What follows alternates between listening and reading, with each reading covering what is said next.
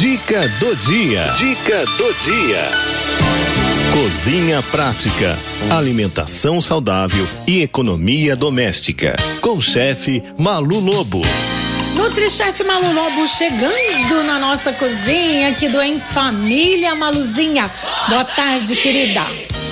Boa tarde, Cidinha. Boa tarde todo o pessoal da rádio. Pois é, hoje a gente vai continuar falando sobre óleos e gorduras, né, Cidinha? Muita gente tem dúvida, né? Qual que é a melhor para cozinhar? O que que a gente usa, né? E a gente começou a falar na semana passada sobre os tipos de óleo, né? Foi. Os óleos em geral, eles podem ser extraídos, né, de frutas como abacate, a azeitona, a azeitona é uma fruta, né? De sementes, de grão, então a gente tem óleo de milho, óleo de girassol, tem os, os óleos de origem animal, que é a manteiga, né? uhum. né? Muita gente gosta, quem é que não gosta de fazer um ovinho ali na manteiga, né? É Delícia, bom, né? né, Cidinha? É.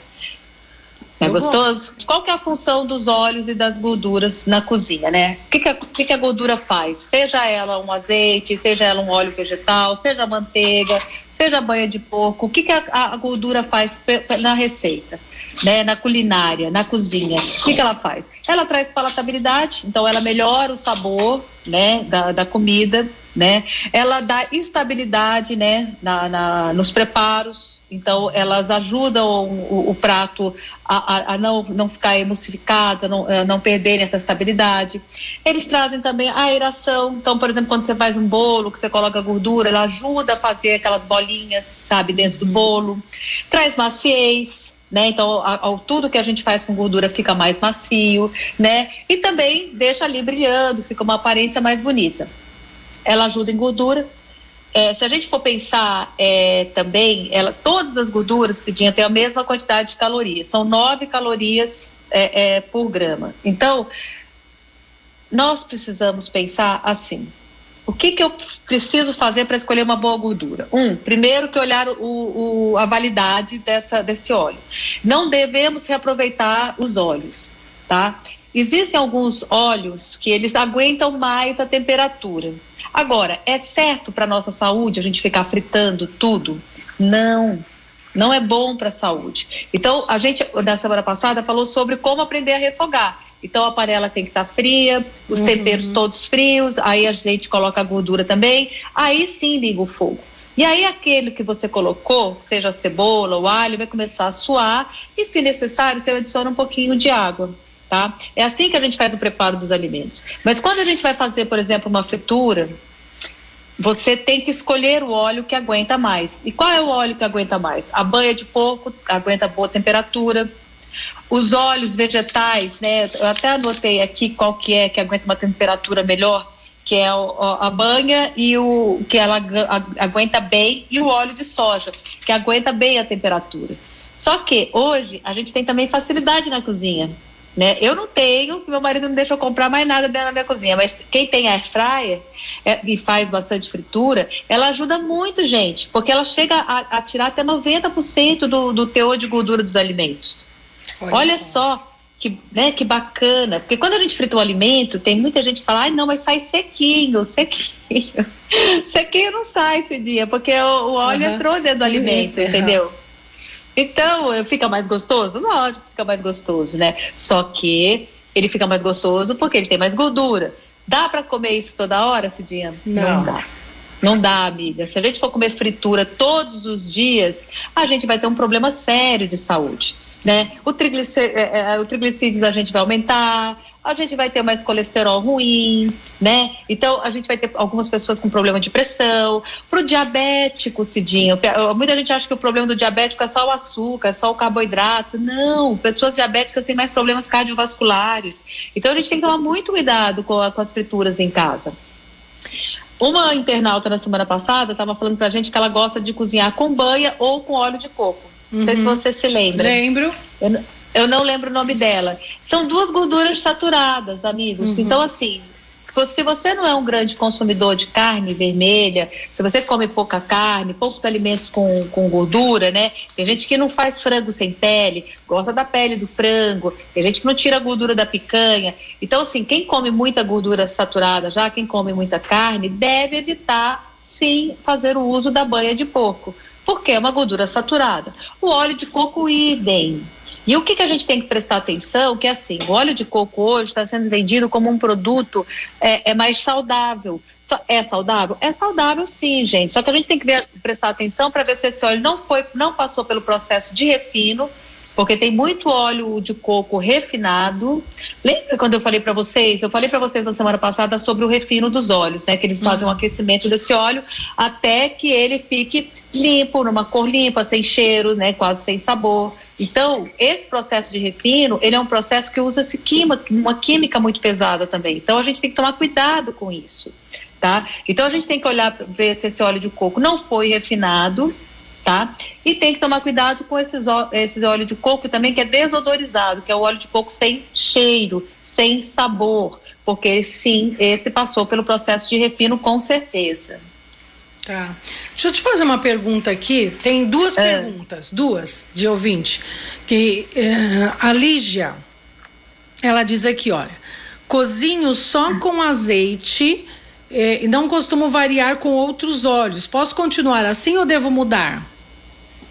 Deve, pode continuar. Eu aqui em casa, Cidinho, também, eu só cozinho com azeite. Eu dificilmente, mas é muito raro, muito difícil, quando eu cozinho é, com outros óleos tá? Por causa do processo de refino, uhum. né? Então, esses óleos vegetais já passaram por uma alta temperatura, então eles já perderam uma parte aí do, do, também dos nutrientes, né? Porque os óleos são ricos em vitamina E.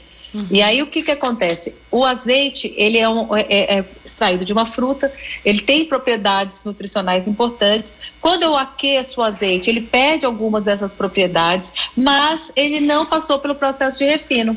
Então uhum. eu uso o azeite sim para poder cozinhar. Tá? E quando eu faço, por exemplo, uma torta, eu vou fazer uma massa de torta, ou vou fazer um, um, uma torta salgada, eu uso o azeite também, né? Eu gosto do sabor do azeite, eu gosto das propriedades nutricionais do azeite. Então a gente tem que, já ensinei para vocês aqui muitas vezes a como usar o azeite, né? Então tem que ser frasco é, escuro, não pode ser frasco claro, ele tem que ser mantido é, é, em local refrigerado, não pode estar em local quente. A gente tem que olhar data de validade, né? A indústria hoje coloca dois anos, a data de validade do azeite é de um ano, né? O, a azeitona é uma fruta, ela é fresca, então quanto mais perto for ela, melhor. Então, os azeites chilenos, argentinos, quanto mais perto melhor, porque ele não passou por uma grande é, é, por, por, um grande é, espaço, não viajou muito, né? Então, por exemplo, a gente eu uso para cozinhar esses óleos mais baratinhos. Então, esses óleos mais portugueses, né? Ou de outros países às vezes que vêm e que estão com preço melhor, mas eles estão já é, é, não estão tão frescos, né? E uma dica que é importante também sempre é de olhar se ele foi fabricado e invasado no mesmo local, tá? É isso aí, eu aprendi com você. É, agora, agora tem, tem uns, tem uns que a gente vê lá no supermercado assim, é, é, azeite para refogar. Tem, tem. Eu até vi um post esses dias, é, é, o pessoal falando assim, que cada, cada azeite tem uma tampa diferente. Hum. Então tem o azeite da tampa dourada ou verde, que seria o extra virgem, que é para ser usado a frio, o vermelho, que você teoricamente poderia usar para cozinhar, né? Não sei se eu acredito nisso, sabe? Assim, uhum. eu, eu, teria que pesquisar mais, né? O, o, que eu gosto de olhar, porque, por exemplo, se você compra um azeite que tem a tampa vermelha, quer dizer então que ele já está misturado? Quer dizer então que ele já está velho? Ou quer dizer então que ele já está refinado? Para que, que eu vou comprar esse azeite?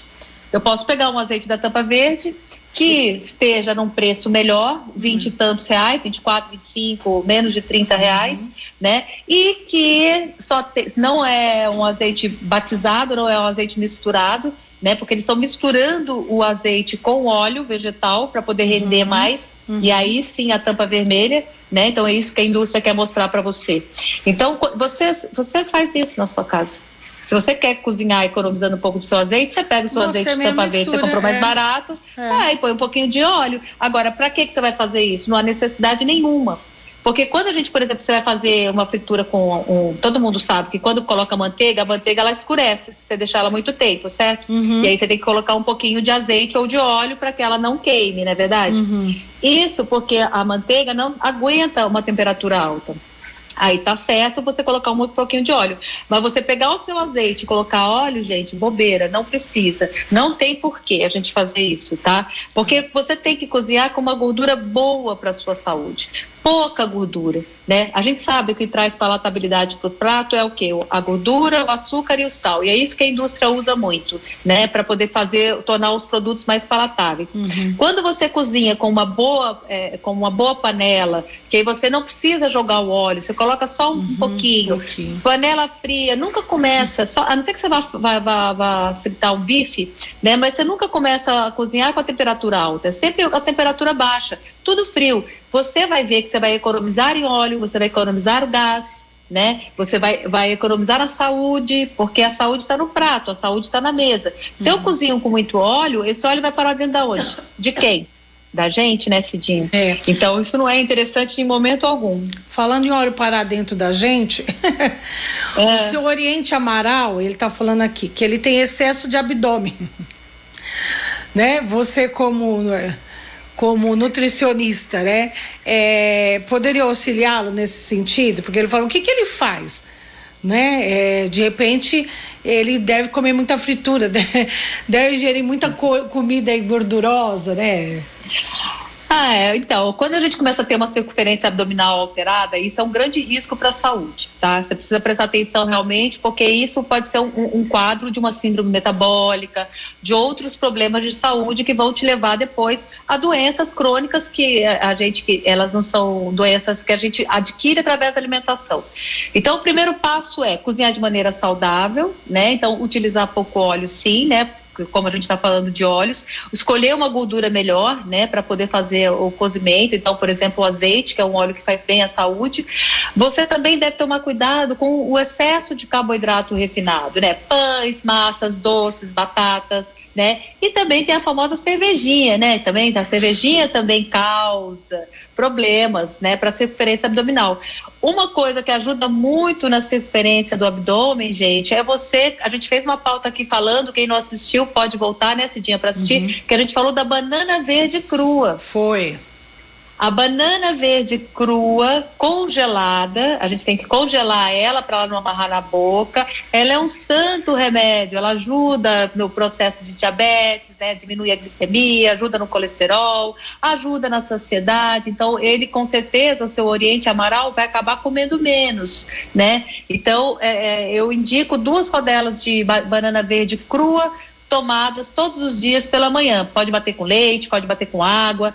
Quando a gente congela a banana nesse dia, a gente já falou sobre isso, ela não tem sabor e ela não amarra na boca. Então você pode bater com, com o que você quiser, pode bater com um pouco de suco de uva, pode bater com leite semi-desnatado, mas, seu Oriente Amaral, é importante também que o senhor vá, fazer, vá ao médico, faça exames, para ver como é que está o colesterol, para ver a glicemia, uhum. se ele tem alguma outra, algum outro problema que pode estar tá fazendo com que esse abdômen né, esteja mais inchado. Então, às vezes, ele também pode ter algum problema de intolerância alimentar, né, Cidinha?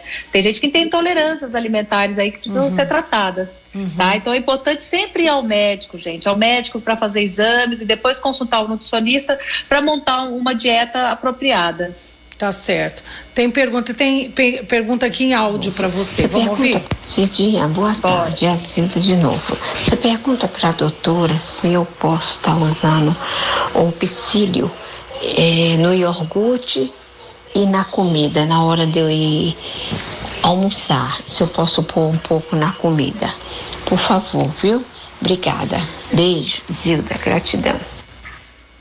Entendeu? Ô, oh, minha querida, eu escutei, claro. Isso, o psyllium é um santo remédio também, viu? Também para o seu Oriente aí também seria bom. O psyllium é uma fibra, ela é vendida em floquinhos, já expliquei para vocês. A gente pode consumir de uma a duas colheres de sopa ao dia. O que, que ela faz? Ela melhora o trânsito intestinal, melhora a glicemia, melhora o colesterol, porque ele é fonte de fibra solúvel. Então, quando a gente aumenta o consumo de fibras, a gente melhora todo todo o nosso padrão aí, né, intestinal e etc.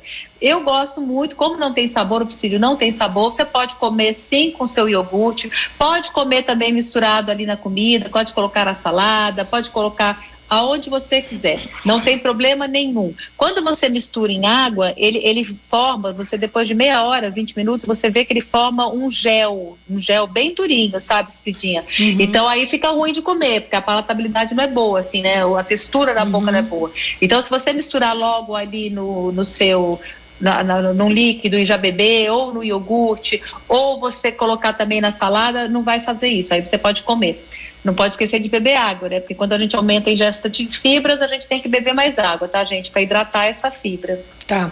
A Janaína Billy tá Itapeva, ela mora. Ela diz aqui: olha, eu não consigo usar o azeite, o cheiro dele, o gosto me dá ânsia, mexe com o meu estômago. O que, que, que, que eu faço? É complicado isso. É complicado porque a maior parte dos azeites, né, sim, depende muito do tipo de azeitona que foi usado, eles têm um sabor mais ou menos pronunciado. Em geral, os que não têm sabor pronunciado são os azeites que são batizados, que eles misturam com óleo vegetal, porque o óleo vegetal ele é neutro né? Então, assim, você já tentou, por exemplo, refogar com temperos que têm um, um sabor um pouco mais pronunciado? Então, por exemplo, ao, ao invés de usar só o alho e a cebola, você de repente colocar um salsão, né? Você de repente colocar um cardamomo, colocar mais é, um, né, algumas outras ervas, algumas outras especiarias que disfarcem um pouco desse azeite, tá? Agora, se você não conseguir mesmo, é aquilo hum. que eu falei na semana passada, né, Cidinha? Qual é o melhor óleo para cozinhar? O melhor óleo para cozinhar é quando você faz rodízio, meu povo. Uhum. Então, um mês ou 40 dias você usa o de canola, depois você usa o de girassol, depois você usa o de milho, depois você usa o de soja. Não usa sempre o mesmo, tá? Tenta sempre ir trocando, tá bom? Tá. Falando em trocar, a Gisele pergunta aqui: é verdade que existe um azeite diferente para cada alimento? Existem tipos, sim, por causa disso das azeitonas, né? Uhum. Então, existem é, alguns, alguns rótulos onde eles apresentam azeitonas que têm um sabor mais marcante, que vai combinar com outro, né, com alguns tipos de cozimento. E tem azeites com, feitos com azeitona que são mais, que eles fazem um mix, que eles são mais é, é, discretos no sabor, discretos ali na palatabilidade. Né? Você não percebe tanto o aroma deles. Tá. Bom, são essas as perguntas que vieram hoje aqui.